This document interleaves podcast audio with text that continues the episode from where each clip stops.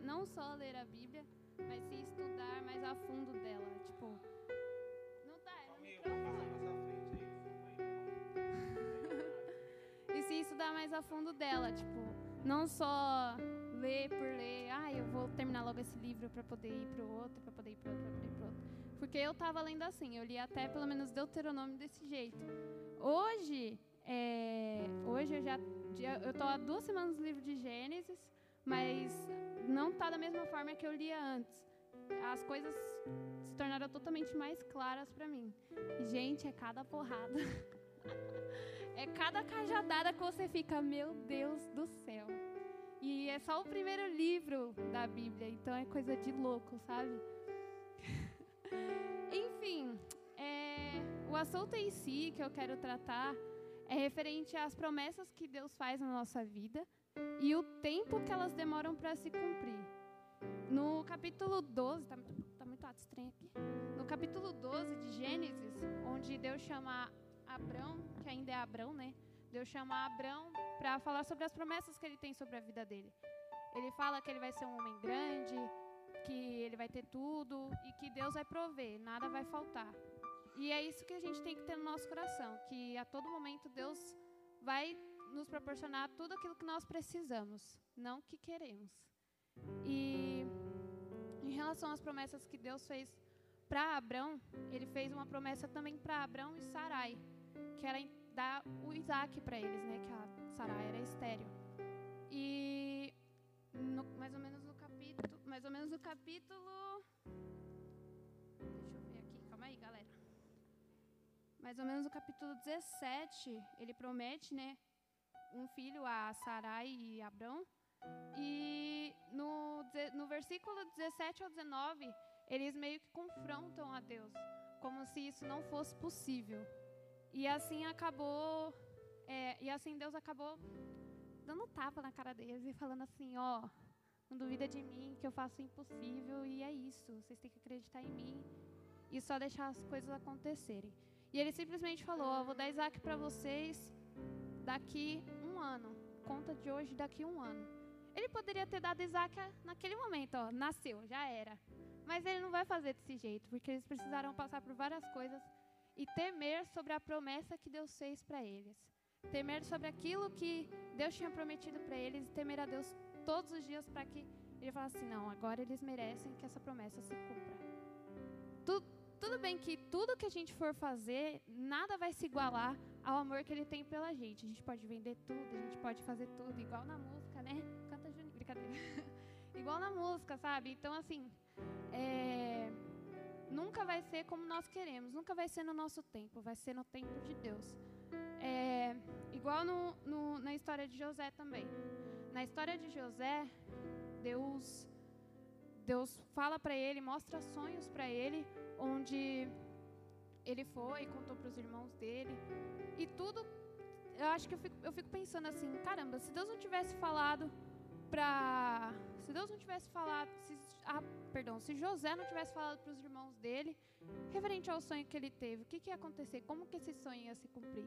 Porque ele teve que passar por, por um monte de gente, um monte de pessoas para poder chegar no propósito dele.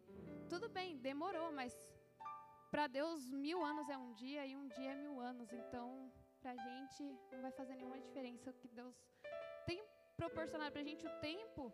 Então a gente tem que ir de acordo com o tempo de Deus, não com o nosso tempo a gente tem que pensar o seguinte: eu tenho trabalhado muito na minha mente esses últimos dias em relação aos propósitos que eu tenho para minha vida. Eu fico pensando, poxa, eu queria tanto ter isso, ter aquilo, ter aquilo, ter aquilo outro. Só que provavelmente Deus tem prometido aquilo para mim. Só que eu não sei qual tempo vai chegar, porque não é no meu tempo, é no tempo de Deus. E eu sei que Deus tem uma promessa para mim, para minha vida, e eu creio que Ele tem uma promessa para a vida de cada um cada um propósito na vida de cada um, porque todo mundo aqui é escolhido. E hoje nós estamos aqui, muita gente, eu tenho certeza, que pensou assim: poxa, eu queria muito estar em casa agora, fazendo nada, assistindo a Netflix. Mas eu, eu fiquei a semana inteira orando em cima dessa palavra. Eu falei: meu Deus, eu não sei como que eu vou falar, porque eu não falo essas coisas, só canto, galera. eu só canto. E, sabe, é muito, é é coisa de louco você ser usado por Deus, tipo, três da manhã, quatro da manhã.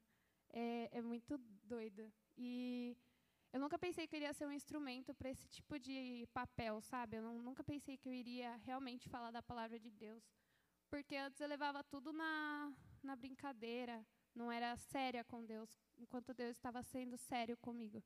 Tinha uma época na minha vida que eu eu estava tão afastada de Deus que eu não queria pedir nem proteção para Deus.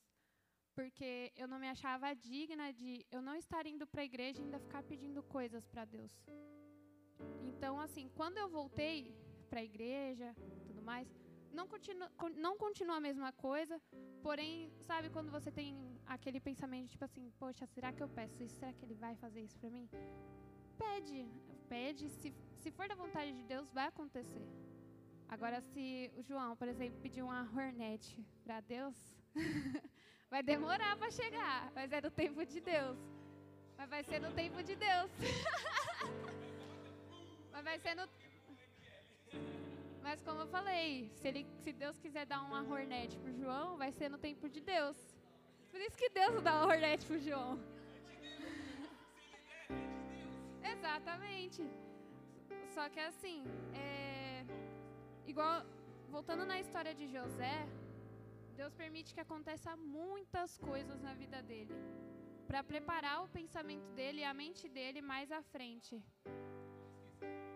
Se eu não me engano, ele ficou uns 15 anos trabalhando, né, pro, pro rei lá. E aconteceu várias coisas onde ele achava que estava conseguindo, tudo mais, ele vai e cai e as pessoas trapaceiam ele e acaba acontecendo muitas coisas, fazendo ele voltar para um local pior do que ele já estava. Então ele voltou, ele andou uma casa e voltou duas. Mas aí, conforme as coisas foram acontecendo e tudo foi fluindo, ele andou mais quatro casas e lá estava ele cumprindo o sonho, o propósito que Deus realmente tinha para ele. Então, a gente tem que ter um pensamento hoje, é igual as meninas sempre falam para mim, e eu martelo esse versículo na minha cabeça, esse capítulo, na verdade, desde o dia que ela estava me enchendo o saco, ela disse que é Eclesia, Eclesiastes 3, né, Ná? Eclesiastes 3. Tem tempo para todas as coisas. É a mesma coisa. José pode ter, José pode ter demorado 15 anos, mas como eu falei, mil dias para Deus é um ano, é um dia e como um ano, como um dia é mil anos. Então assim, é, temos que viver de acordo com as promessas que Deus tem para nós, não com as nossas promessas. Porque a gente vai quebrar a cara. Isso é fato. Eu falo por mim, eu me uso como exemplo porque eu, eu comento com algumas pessoas que de vez em quando não me sinto um testemunho vivo. Por conta das coisas que eu fiz, porque foram minhas escolhas. Eu saí da presença de Deus por escolha minha. Então, assim, é muito difícil você voltar para a presença de Deus. E quando você volta, você volta cada vez pior. Eu falo por mim, no dia que eu voltei para a presença de Deus, eu estava muito triste e eu não sabia o que fazer. Sabe? Eu estava encostada ali na parede, onde qualquer pessoa olhava para mim e já descia uma lágrima, sabe? Eu não sabia realmente o que fazer, sabe? E eu ficava, tipo, na hora do apelo, eu ficava, eu vou ou não vou, eu vou ou não vou. E, tipo, sabe, com vergonha, aí veio aquele versículo na minha cabeça. Se você sente vergonha de mim, lá na hora lá que o bagulho fica louco, eu vou fingir que eu nem te conheço. Então, essas coisas, é, tipo, eu não, não sou um, uma conhecedora da Bíblia, não sou um, um eu quero ser um exemplo. eu não, eu, eu me levo, tipo, eu levo bastante pessoas como exemplo em relação a, ao estudo da Bíblia, porque eu acho que é algo crucial hoje para nós jovens. E, tipo, eu pensava, nossa, mas a, acho que só da palavra, só a palavra do domingo já estava ótimo para mim. Sendo que de vez em quando eu nem prestava atenção. Vocês têm noção. Então, é, nunca, vai ser, nunca vai ser suficiente. Nunca. Tudo que a gente fizer nunca vai ser suficiente. Mas Deus é tão misericordioso que Ele livra a gente de tanta coisa, tanta coisa. Agora é o quê? Quase meia-noite. Pode chegar qualquer pessoa aí e matar todo mundo. Entendeu? Mas não vai acontecer. Mas não vai acontecer, sabe por quê? Porque a gente é protegido. Porque a gente está protegido, entendeu? Deus está sempre com a gente. Deus é muito misericordioso com a nossa vida. E, é, tem, muitos, tem, muitos, tem muitas pessoas aqui na Bíblia que Deus foi misericordioso. Começa pelo, por Noé, onde ele poderia ter exterminado a humanidade inteira, mas ele decidiu deixar Noé e se arrependeu do que ele fez. Deus se arrependeu da atitude que ele tomou em relação ao, ao que ele mesmo criou. E hoje Ele é misericordioso conosco, independente das nossas escolhas. Então, é, o mínimo que a gente pode fazer é, pelo menos, ter algum, tentar ser melhor amigo de Deus.